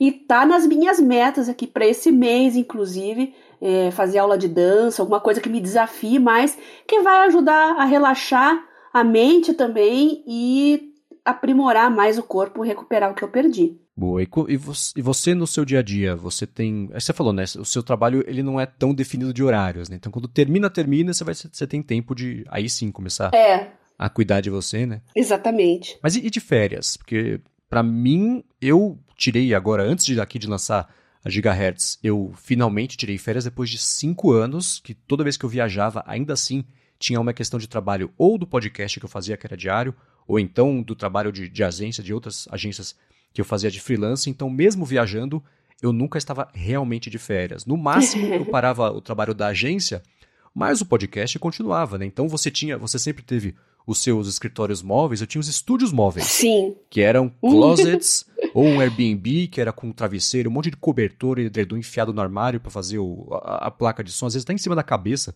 para não ecoar na sala. E era como eu fazia e como eu resolvia para o podcast sempre sair, sem perder uhum. qualidade, porque ninguém tem nada a ver com o fato de eu estar viajando, né? Então, Sim. férias de verdade eu tinha tirado em 2017 e tirei agora, deu para tirar duas semanas. E é, é curioso como eu sabia que eu estava cansado, mas não sabia o quão cansado eu estava e como fez falta de verdade parar, descansar, não pensar em trabalho, não pensar em nada e só estar ali fazendo nada, se eu quisesse. Né? Então, é, eu vou buscar o que é óbvio, mas que agora para mim ficou muito óbvio, é vou buscar pelo menos uma vez por ano fazer uma pausa de verdade Pra, inclusive, é o que para trabalhos que são carteira assinada é o que a lei manda, né? Então, é, mas é. ainda assim tem motivo, né? Então eu, eu vou claro. ficar mais atento a isso porque e tentar incorporar mesmo no dia a dia e tenho tentado já faz um tempo essa tirar pequenas férias e desconectar de verdade num fim de semana, por exemplo, num feriado. Aí sim, chega no fim do dia, por exemplo, aqui em casa, às vezes a Larissa chega do trabalho, eu, eu, eu deixo o telefone aqui no escritório, que é do outro lado da casa, tiro o relógio também para ficar com ela. A gente vai ficar junto, aquele momento é nosso, sem nenhum tipo de distração, né? de novo, controlar o ambiente e, e as, os estímulos, ou nesse caso não tão estímulos assim externos. Então, são coisinhas que eu estou incorporando no dia a dia para não ficar nessa ansiedade e quebrar um pouco esse, esse ritmo que ninguém vai quebrar esse ritmo por nós, né? A gente acho que tem que impor esses limites e apesar de dizendo isso agora só meio óbvio, agora eu estou descobrindo na prática, não só que tem que, isso que tem que acontecer, mas também como fazer para para chegar nisso. É, isso é uma coisa que eu mudei bastante no pós-pandemia. Eu nunca tive dificuldade de me desconectar, não, mas agora eu tô dando mais ênfase a isso, né? E eu não tenho problema, se eu quero passar um fim de semana ou tirar dois dias, assim, não, eu quero só descansar, Uh, vou fazer alguma outra coisa, quero voltar a pedalar também. Eu não tenho problemas com isso, nunca tive. Aviso as pessoas, né, que tá tudo certo, não vão, ninguém vai morrer sem mim por dois dias, né? Então eu programo tudo bem certinho e desconecto mesmo. Eu não tenho problema. E uma vez até alguém comentou assim no Twitter: Nossa, mas você não é a garota sem fio? Eu falei: É, eu sou sem fio, não sou a garota online. Garota sem fio offline. Diferente. é, eu gosto muito de, de viajar. Para mim, o descanso é viajar. O plano de férias é esse. Fazer atividades ao ar livre, pedalar, remar. São outras coisas que eu quero resgatar aí no pós-pandemia, né? Muita coisa a gente se perdeu. E essas atividades também acabaram perdidas, então, tão logo o mundo se normalize, já vou colocar isso na minha rotina de novo. Viajar para o interior, ir para algum outro lugar para fazer um pedal legal, encontrar amigos. Nossa, eu sinto tanta falta disso, Marcos, você não tem ideia. Então, eu, eu, preciso estar bem de saúde também, né? Não é só querer, infelizmente, como eu expliquei para vocês, estou num processo uhum. de recuperação mas eu anseio muito por colocar isso em prática novamente e eu não vou mais negligenciar minha saúde mental e física por trabalho. Isso é tá no número um das minhas prioridades, número um lá em cima da lista. Então é um, um, uma cláusula inegociável. ah, e, e, uma coisa que a gente não pensa muito, ou também umas conclusões óbvias que eu, que eu tirei sozinho recentemente, né? Voltar das férias realmente descansado me fez voltar a ser muito mais produtivo do que eu estava sendo antes, quando eu achava que eu estava sendo produtivo. Então, montando o mesmo Gigahertz com o Guilherme Rambo, eu estava rendendo X. Aí eu deixei, tentei ao máximo deixar tudo pronto, estruturado do, do, da parte que me cabia para a gente fazer o lançamento, e na volta eu vi que o rendendo X, na verdade, era meio X. Eu voltei a render 2X quando eu voltei, porque aí sim eu vi o que é trabalhar com, com, com descansado de verdade e tem a motivação, claro, que era um negócio nosso que a gente estava fazendo, que trabalhar para a gente é sempre diferente de trabalhar para outras pessoas, né? Então, tem um pouquinho de motivação a mais nisso aí, né? É, e cuidado para quem tem quem é empreendedor, que tem negócios familiares, assim, que seus colegas de trabalho é a família. Aí o cuidado é dobrado. Tem que estipular regras, aqui não é ambiente pessoal, aqui não é, não é, não é a nossa casa. É, eu acho que um dos maiores conflitos, assim, que é, esse tipo de trabalho, empresa familiar sofre é misturar as coisas, né? Então, eu acho que se você começar desde o começo a estipular aqui é trabalho, aqui não é lazer, aqui não é conversa, aqui não é, cada um tem uh, a sua seu papel, sua obrigação, eu acho que flui melhor. Então tem que separar as coisas, assim, não misturar. É, excelente dica. Agora me fala sobre hobbies. Quais são os seus hobbies tirando toda a parte de trabalho, o hobby que te ajuda depois a focar melhor no trabalho. Como é que você relaxa com o que você faz no dia a dia? Ah, é música. Eu sou muito musical, muito musical. Como eu disse, eu gosto de sentar, pôr um fone, relaxar, tomar um chá junto, sentar na minha poltroninha ali, ou então na cama mesmo, quando está a luz mais baixa, assim, fecho os olhos. É, música, no dia a dia, rotina diária, é música que me ajuda, me ajuda a desligar. Então, esse, essa é uma coisa que está inserida na minha rotina, que não é música, ah, enquanto eu tô ouvindo, tô no trânsito, enquanto eu tô malhando, enquanto. Não, não é isso. É parar e curtir um álbum. Eu separo, inclusive, quando surge um álbum novo, alguma coisa. eu vou salvando. Eu, no momento, estou usando a plataforma do YouTube, né, para música, então uh, eu crio playlists ali de uma maneira mais fácil, entre vários dispositivos, inclusive na televisão, às vezes também consigo abrir. Então, acho que o número um é realmente música. O restante, que são mais atividades físicas, pedalar, é, etc., né, atividades outdoors, digamos assim, né, uhum. é, isso é uma coisa que está em recuperação. Mas, no momento, é música. Eu gosto de. levo música muito a sério, viu? Fone bom, né? Qualidade boa, uhum. às vezes até vinil, CD, tem aparelho de som aqui ainda, moda, bem a moda antiga. Então, é uhum. é música para mim um hobby sério.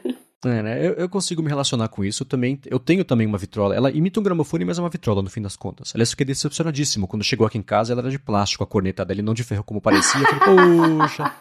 Mas ainda assim também eu tenho uma vitrola e tenho esses mesmos hábitos de escutar álbuns inteiros, completos, sem misturar, sem estar no shuffle. Então tem uma coleção enorme aqui de vinis das, de álbuns. Eu tinha, sei lá, centenas de CDs. Aí o tempo foi passando, né? Tem coisas que só fazem sentido numa época da vida que eu parei de escutar e. Enfim, aí eu fui me desfazendo disso e remontei a coleção de vinis, só que aí sim, só com os álbuns que foram mais importantes, que eu gosto mais. E, e, quando eu comecei a me interessar mais por música clássica também, aí é um mundo à parte, né? Que não são só os concertos, mas sim quem está regendo qualquer orquestra, cada um adiciona uma coisinha diferente ali. Então tem coisa que eu tenho dois, três concertos que é igual, né? A mesma obra, mas ainda assim por, por é, orquestras e regentes diferentes que muda a personalidade da coisa. Mas também é raríssimo usar o shuffle. E quando eu uso o shuffle, tenho os HomePods da Apple espalhados aqui pela casa, né? Se eu peço para Siri tocar alguma coisa é muito maluco, porque você vai de Frank Sinatra a Slayer, a Beethoven, a. sei lá, Trent Reznor seis faixas você escutou de tudo, né? Não faz o menor sentido quando coloca no shuffle, então eu tendo a escutar. Eu gosto mais de ouvir um CD inteiro como se fosse um filme, né? Começo, meio e fim, e não com meio misturado ali. Mas aí vai também um pouco do, de eu ter o controle até sobre isso no ambiente que é como eu fico mais à vontade. Né? Tenho certeza que nossos ouvintes também têm hobbies bem peculiares, né? Seja com música, séries, jogar também. Uhum. Uh, contem pra gente aí o que, que vocês gostam de fazer para desconectar, desplugar, relaxar a mente. Tenho certeza que a gente tem feedbacks bem interessantes. Sim, sim. É, é, tanto de trabalho, existem trabalhos muito específicos que os nossos ouvintes fazem, que é sempre curioso de ver e falar, nossa como tem trabalho diferente no mundo, né? E de hobbies também. É, às vezes até a pessoa que acompanha a tecnologia, mas o hobby dela, a gente tem. Claro que a gente faz o área de transferência há muito mais tempo, então é com quem eu tenho mais contato com, com diferentes perfis de ouvintes, então é curioso, nossa, você escuta um podcast de tecnologia, mas você trabalha com. Sei lá, não vou conseguir lembrar de nenhum exemplo puxar aqui do ar agora assim, mas uma coisa que não tem nada a ver com isso, que é só um hobby da pessoa. Chefe de cozinha. É, ou isso, né? Ou a pessoa é tecnologia, mas o hobby dela é, sei lá, fazer doce, né? Então é, é muito curioso isso aí. E outro hobby que eu tenho também é sobre é de astronomia. Então eu adoro é, o, o pequeno é, astronauta que eu era já, quando era é criança. É muito legal. Existe até hoje, né? Então eu tenho um aplicativo que acho que muita gente deve conhecer, que é o Star Walk, que mostra o céu. Né? Se aponta o céu para cima, vira para cá o telefone, ele mostra onde estão as coisas e dá pra, com ele eu consigo ver quando que vai passar a Estação Espacial Internacional que dá para ver a olho nu. E eu acho divertido. Parece um avião passando, parece, mas eu acho tão legal ver ela passando ali. Tem 10, 12 pessoas ali passando por cima de um negócio, também num campo de futebol em cima da nossa cabeça, né? Então eu acho bacana, faço às vezes foto de longa exposição dela passando. Tem um telescópio grandão aqui também. E quem me segue no Instagram, faz tempo que eu não posto, mas é, deve ter visto nos meus stories há bastante tempo quando eu usava o iPhone e o telescópio para postar fotos da Lua, Saturno, por exemplo, dá para ver os anéis de Saturno com um telescópio uhum. médio já, né? Então é, eu sempre achei isso muito divertido, é um hobby, é, era mais ativo, mas ainda assim hoje em dia é sempre bacana olhar para cima. É, você até se empolga quando fala. Então, ouvintes, mandem feedback pra gente, contem dos, dos hobbies, é, curiosos ou não de vocês, mandem fotos, eu tenho uma curiosidade grande. E lembrando, meu Twitter é arroba garota sem fio, ou então no Telegram manda para arroba biacunze, eu vou adorar saber tudo. Boa. Agora, um último tema que quero trazer para esse episódio, que tem a ver também com saúde, é, agora não a saúde mental, mas a saúde física, é sobre o que aplicativos ou como é que te usa a tecnologia para ajudar a cuidar da saúde. Mas antes disso, quero tirar um minuto aqui do episódio para agradecer o último patrocinador do episódio de hoje, que é a ExpressVPN.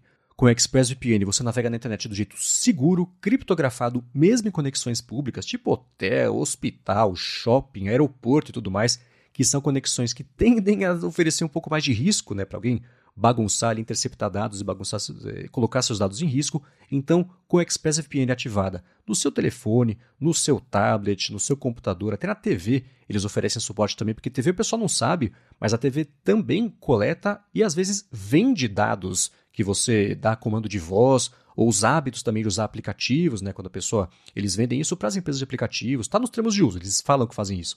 Mas ainda assim é meio assustadora a quantidade de dados que podem ser coletados e vendidos só porque está usando a TV, que é uma TV conectada. Então, com a ExpressVPN na conexão da sua TV, você impede até que isso aconteça.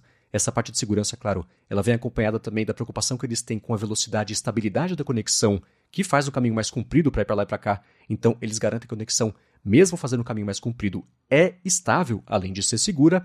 E você usar uma VPN te abre possibilidades de conhecer uma internet que a gente não tem acesso aqui no Brasil, ou ao contrário, né? Então, por exemplo, se você quiser acessar. Isso é, tem aqueles sites que insistem em. Ah, você está vindo do Brasil? Deixa eu te abrir o site brasileiro. Fala, não, eu quero abrir o site americano. O Gizmodo, por exemplo, sempre foi assim, né? Queria abrir o Gizmodo, ele direcionava para o site brasileiro. A loja do Google também sempre direciona para o site brasileiro. E com o ExpressVPN você ativa a conexão. Fala que está nos Estados Unidos, pronto, você consegue abrir os sites americanos. Ou ao contrário, né? Catálogo de Netflix, de YouTube também. Você tem acesso a catálogos que geralmente são é, geolimitados, ele te destrava isso, você pode acessar. E para conhecer melhor a ExpressVPN, e olha que bacana, aproveitar três meses de graça, além de 30 dias para experimentar, se você for contratar o plano anual, você faz o seguinte, acessa expressvpn.com adtrabalho. Com isso, você consegue aproveitar três meses de graça contratando o plano anual e você tem 30 dias também para experimentar, além de, claro, ajudar aqui o área de trabalho. Então acessa lá expressvpn.com barra adtrabalho.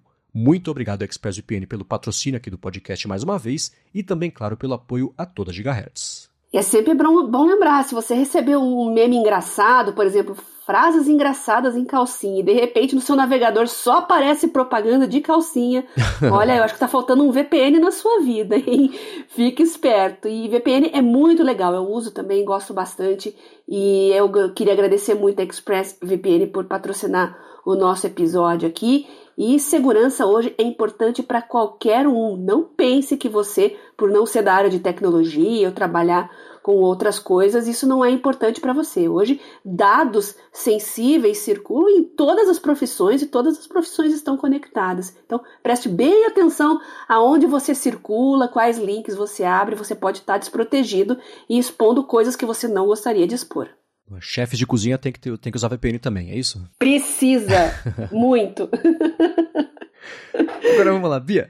Quais são, que aplicativos você usa no seu dia a dia para acompanhar, registrar e tentar ou buscar melhorar a sua saúde? Bom, eu tenho uma Mi Band 4, acho que eu já falei isso aqui também, né? É o meu principal suporte, digamos assim, para tudo que é de saúde que eu uso hoje.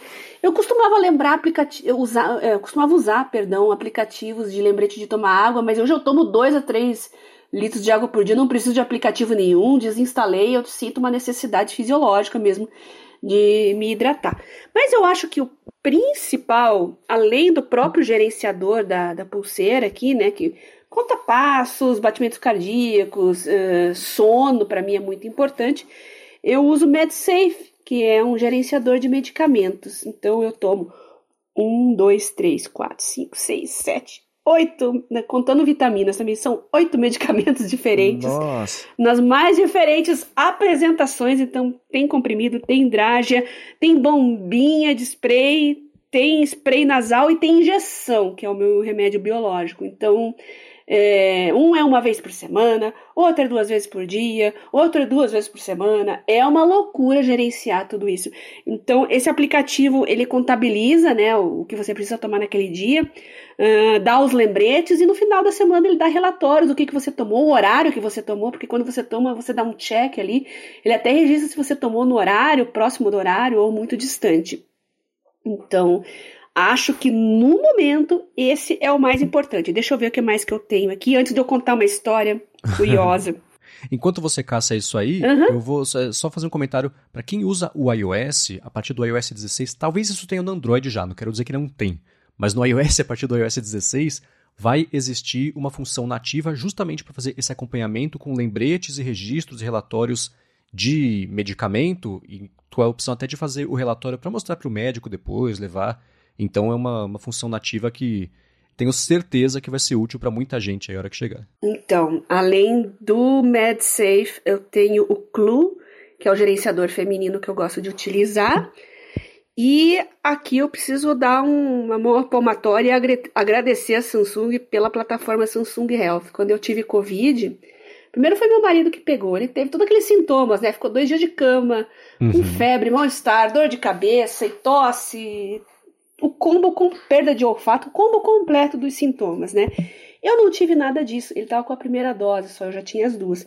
Mas eu tava de cama. Eu tava já com o corpo muito inflamado, não tava mais andando. Tomava ibuprofeno aí, dois meio gramas de ibuprofeno por dia. Então não, não foi uma situação fácil. E quando ele pegou, ele, ele meio tava resistente, assim, não, não peguei isso, é só uma gripe e tal. Aí como eu tava vacinada e já tinha passado três, quatro dias e eu não tinha sintoma nenhum, eu comecei a desconfiar que pudesse ser Covid. E de fato era, ele foi, fez o teste, e em mim foi direto pro pulmão. Eu acho que por estar de cama ali, ele tossindo uhum. o tempo todo na minha cara, pode ter sido isso. Eu recebi uma carga viral muito alta e os meus sintomas começaram direto do pulmão. Eu tenho asma também, né? Comecei a sentir falta de ar, então os sintomas pioraram muito assim de uma hora para outra e sem ter oxímetro, eu usei o da Samsung Health, aqui o, o, leitor, né, que tem no Galaxy Note 8 nativo. Uhum. E foi por ele que eu comecei a controlar a minha oxigenação. E para quem não sabe, né, até 92%, né, 92 para cima, você está num nível saudável. Abaixo disso, acende o sinal de alerta. E foi o que realmente aconteceu. Um belo dia deu 91, já fiquei alerta. No dia seguinte eu estava muito mal, deu 87. Foi quando eu chamei a emergência, eu realmente fiquei muito mal.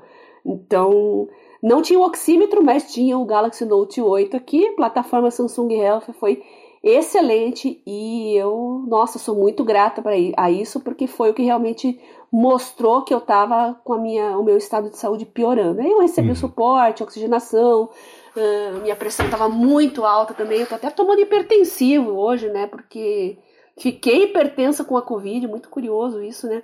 Mas não sei se foi só a Covid, eu também fiquei sem andar, foi um período de estresse muito grande. Então, vocês pensam que aplicativo de celular, assim, não, não tem aquele grau de precisão como um oxímetro dedicado? Olha, na emergência funciona bem, sim, e super comigo me salvou. Então, uhum. para a gente fechar aqui, MedSafe, Clue e Samsung Health, além da pulseira, né, que é a Mi Band 4.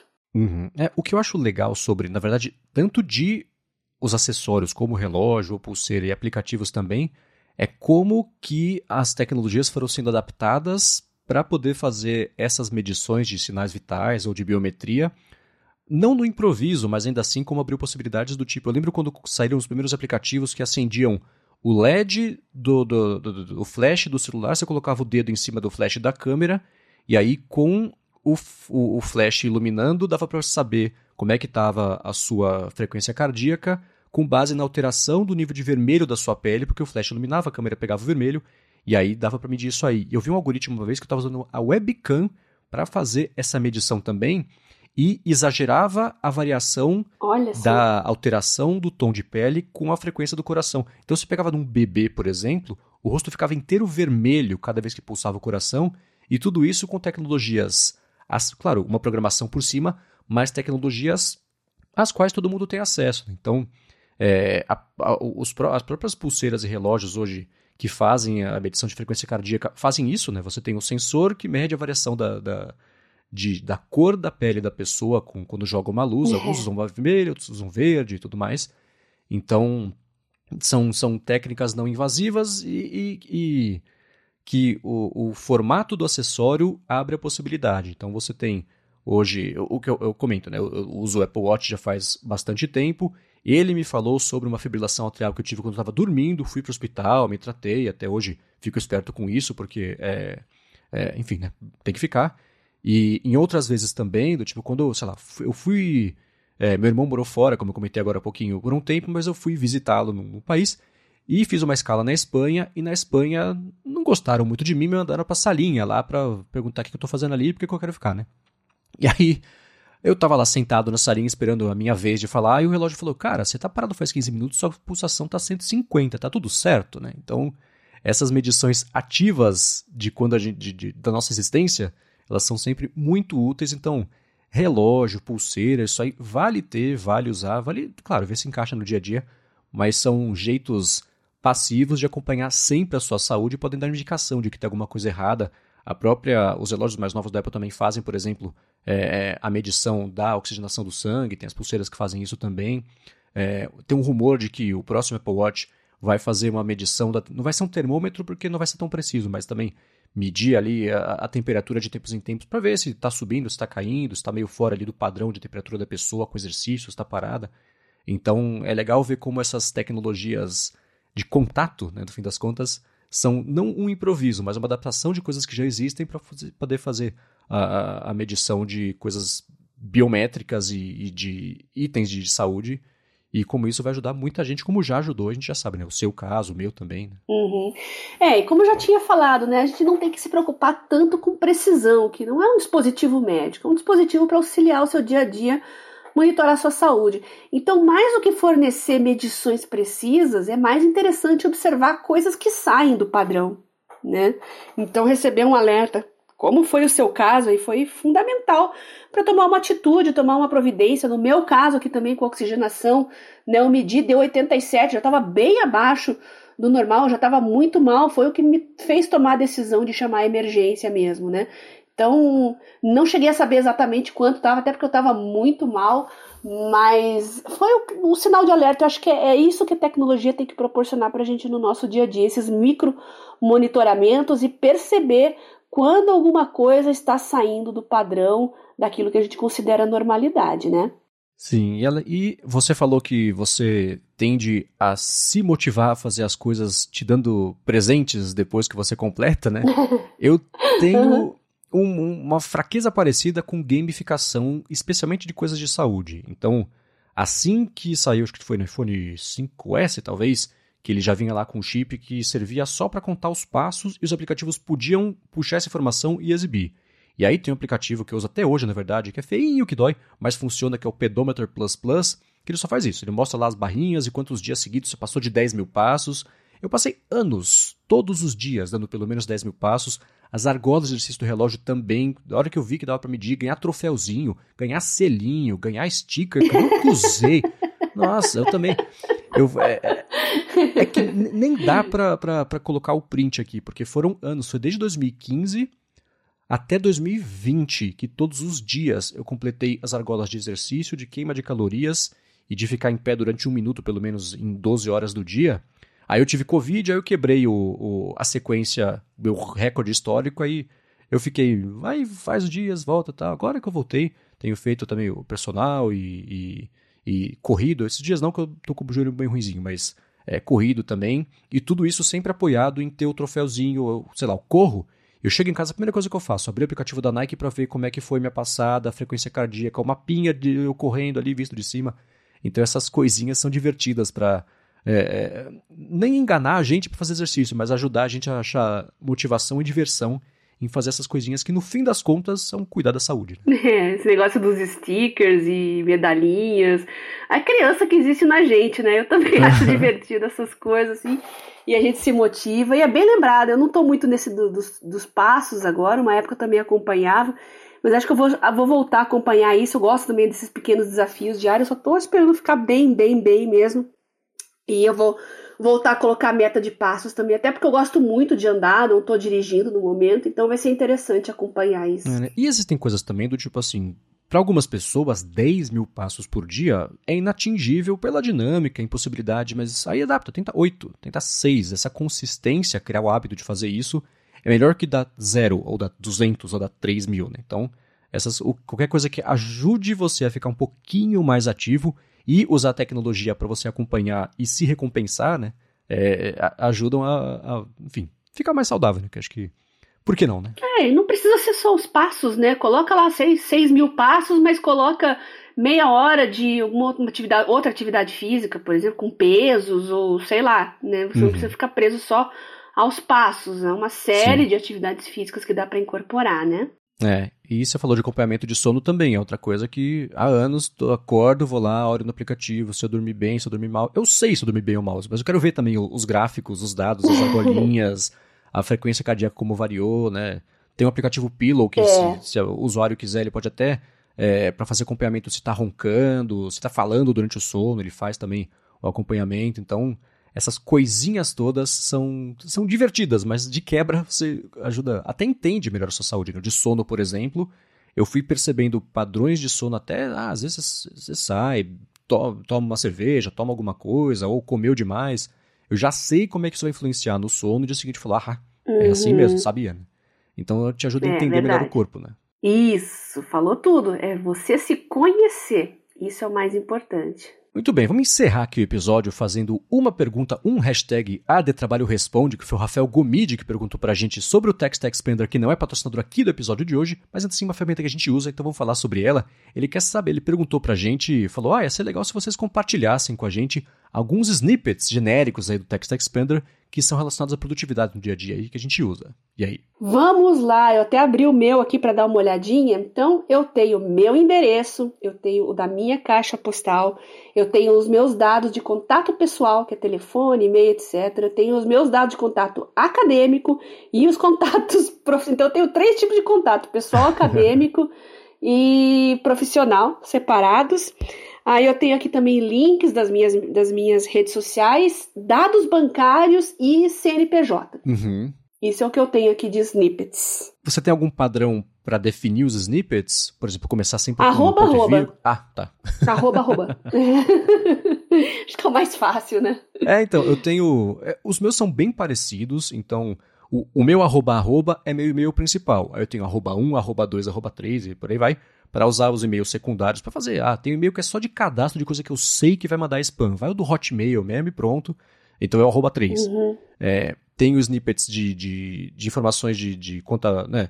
Eu tenho aqui o arroba CCPJ, que é a minha conta bancária PJ. Arroba uhum. CCPJ2, que é a da Gigahertz. Isso. Uhum. Arroba CNPJ. Arroba CCPF, que é de pessoa física, né?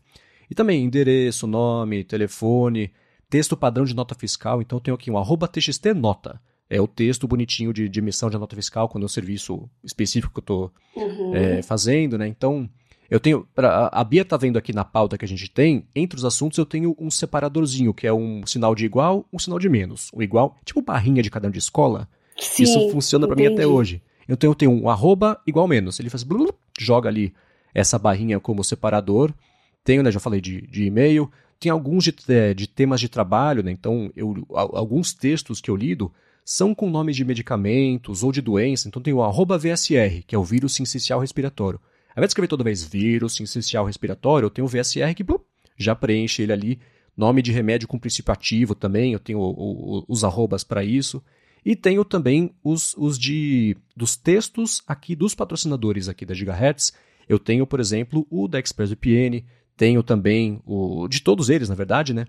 E aí, quando eu estou fazendo a pauta, eu coloco ali o arroba, arroba o nome do, do patrocinador, já cola todo o texto ali para não ter que pesquisar, puxar de novo, né? Se eu fizer um ajuste, eu faço nesse texto, nesse snippet, porque aí ele já, já cai bonitinho, atualizado. Se eu usasse, por exemplo, para compartilhar com o ramo, daria para usar ele, e se ele fizesse um ajuste, eu receberia, né? Voltamos aqui à parte de trabalho colaborativo e ferramentas que podem ajudar a fazer isso. Text Expander é uma delas. E é isso, enfim, tem outras coisas mais pessoais que não faz muito sentido até eu compartilhar. Uhum. Mas uma coisa que eu vou compartilhar é dá para as pessoas usarem, por exemplo, snippets para fazer emoji.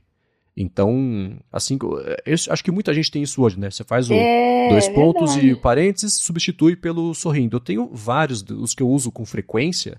Eu tenho o duh com dois Hs que troca pelo emoji do, do da pessoa fazendo um facepalm, né? Colocando, a, a, levando a mão ao rosto de desespero. Então, esses snippets para emojis também dão um belo adianto. Hoje em dia tem alternativas, né? Você digita alguma palavra, a sugestão de teclado geralmente sugere o emoji, mas ainda assim, ao invés de digitar uma. Ah, que trabalho, digitar oito letras, digito duas. É, mas, de novo, vamos melhorar de meio e meio por cento o nosso dia a dia para ser mais produtivos e perder menos tempo, né? Então acho que os meus são esses. É, e é curioso, curioso. Tem alguns que eu parei de usar há muito tempo, e como ele mostra a data aqui da, na última vez que você usou, tem um, nossa, um da época do Periscope ainda, periscope.tv barra garota sem fio, na época que eu fazia umas livezinhas tá aqui novembro de 2016, então a última uhum. vez que eu usei. Então eu uso há muito tempo mesmo. pra caramba. Tem, tem coisas que é, até parei de usar, mas que continuaram aqui, eu não deletei, né? Os que eu continuo usando uhum. são os que eu, esses que eu falei, né? Mas é interessante, eles continuam aqui, dá para você alterar, uh, modificar depois, mas essa dos emojis. Achei bem interessante, não tinha pensado nisso, acho que vou começar a usar também. é, dá um adianto, ainda mais coisas que a gente mais usa, e junto do, do Text Expander, eu uso também um outro programa que é o Keyboard Maestro, que tem para Mac, e ele serve para ajudar com algumas automações que podem ou não ter a ver com teclado. Então, por exemplo, eu tenho.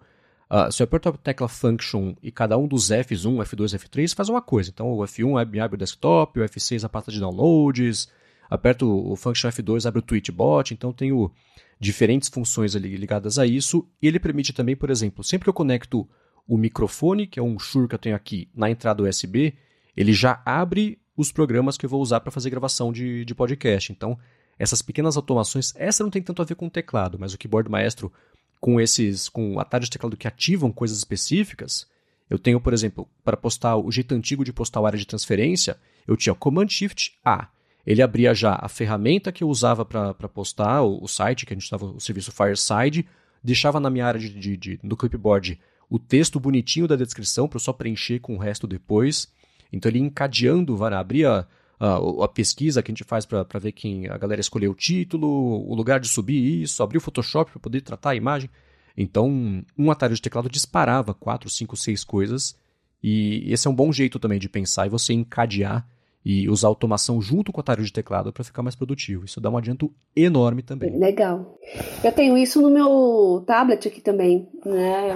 O Android, eu tenho o Galaxy Tab S7 e eu tenho alguns atalhos aqui para abrir dois aplicativos simultaneamente na tela dividida. São os três de reunião, Zoom, Meet e Teams, junto com um aplicativo de anotações, a caneta, né? E eu tenho também o aplicativo, o Note Shelf de caderno, paralelamente ao Shodo, que é um leitor de PDFs que eu uso muito para para PDFs e para material de estudo, né? Então eu tomo notas separado ou em cima, eu consigo escrever nos dois ao mesmo tempo. Uhum. Então é legal, às vezes você vai para uma reunião ali, uma, ou então uma aula online, né? Eu já clico numa vez só, já abre as duas coisas que eu preciso simultaneamente e dividido. Parece coisa pequena, mas, gente, ganha tempo, viu? Uhum. E você já está focando no assunto ali que você realmente vai tratar. Não precisa ficar Sim. procurando atalho, procurando ícone, abre pasta e vai para lá e para cá. Ainda mais que eu coloco o alerta ali um minuto antes. então já, eu já quero tudo pronto, né? Ele só toca, vai começar, eu sento, toco uma vez, já está tudo pronto. Muito bem, se você quiser encontrar os links do que a gente comentou ao longo do episódio, vai em gigahertz.fm barra adtrabalho barra 5 ou dá mais pedra aqui também nas notas do episódio. Quero agradecer aos patrocinadores do episódio de hoje, que foram a Nordveg, Alpha Code e ExpressVPN, a você que está escutando, especialmente a você que já deixou uma avaliação, já recomendou para os amigos o Área de Trabalho, e claro também, Bia, muito obrigado por ajudar semana após semana aqui, eu e os ouvintes todos a ficarem mais produtivos. Eu que agradeço a você, Marcos, por participar desse projeto tão incrível. Agradeço os nossos patrocinadores e principalmente os nossos ouvintes que são o que fazem a gente colocar tudo isso em pé. Se você quiser entrar em contato comigo, relembrando, no Twitter é garota sem fio e no Telegram, se quiser mandar uma mensagem em privado para mim ou mandar seus prints, suas telas, suas dicas, arroba Bia Kunze. Bom, eu sou MV Sementes no Twitter, apresento aqui na Gigahertz o Área de Transferência e o A Fonte, e a partir da semana que vem apresentarei com a Alura o Bolha Dev, um podcast diário de notícias de tecnologia, e além disso também escrevo a coluna, como comentei agora há pouquinho, no ifeed.pt, coluna opinativa sobre assuntos relacionados à Apple. E é isso aí, na semana que vem a gente tá de volta. Um abraço a todos, beijocas sem fio e até semana que vem.